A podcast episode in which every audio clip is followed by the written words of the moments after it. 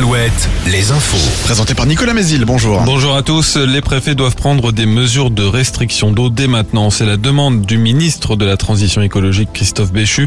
L'humidité des sols est en dessous de la normale dans tous les départements du pays. Ces restrictions d'eau pourraient donc être d'une précocité jamais vue, Denis Lebars.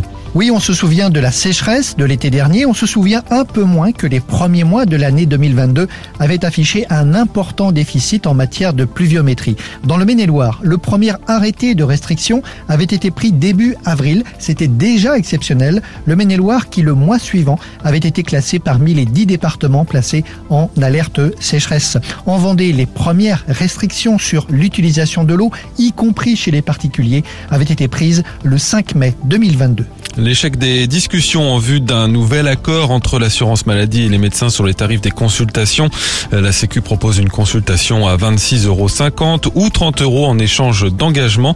Euh, proposition déjà refusée par 5 des 6 syndicats de médecins libéraux. Hier, 130 médecins de tout le Maine-et-Loire ont manifesté à Angers. Ils s'opposent notamment à la proposition de loi RIST qui permet notamment aux patients de consulter directement certains praticiens comme les kinés ou encore les orthophonistes.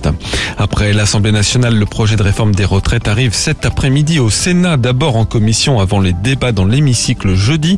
La prochaine grande mobilisation contre le texte, c'est mardi prochain. Tous les syndicats de la SNCF ont appelé hier à une grève reconductible à partir du 7 mars. En Vendée, un forum de l'emploi ce mardi à Saint-Hilaire-de-Riez. 45 entreprises de l'agglo du pays de Saint-Gilles-Croix-de-Vie seront présentes pour proposer des postes en CDD, en CDI ainsi que des emplois saisonniers. Plusieurs secteurs seront représentés, l'industrie, le commerce ou encore euh, l'hôtellerie-restauration.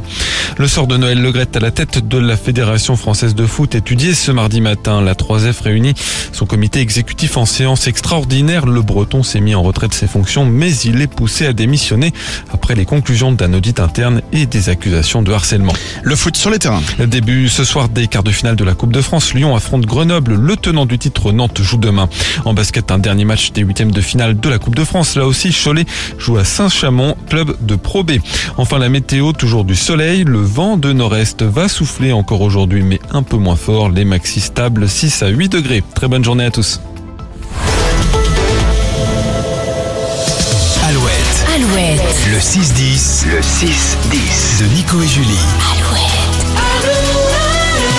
Alouette, il est 8h03, il y a des matins, on n'a pas envie. On n'a pas envie de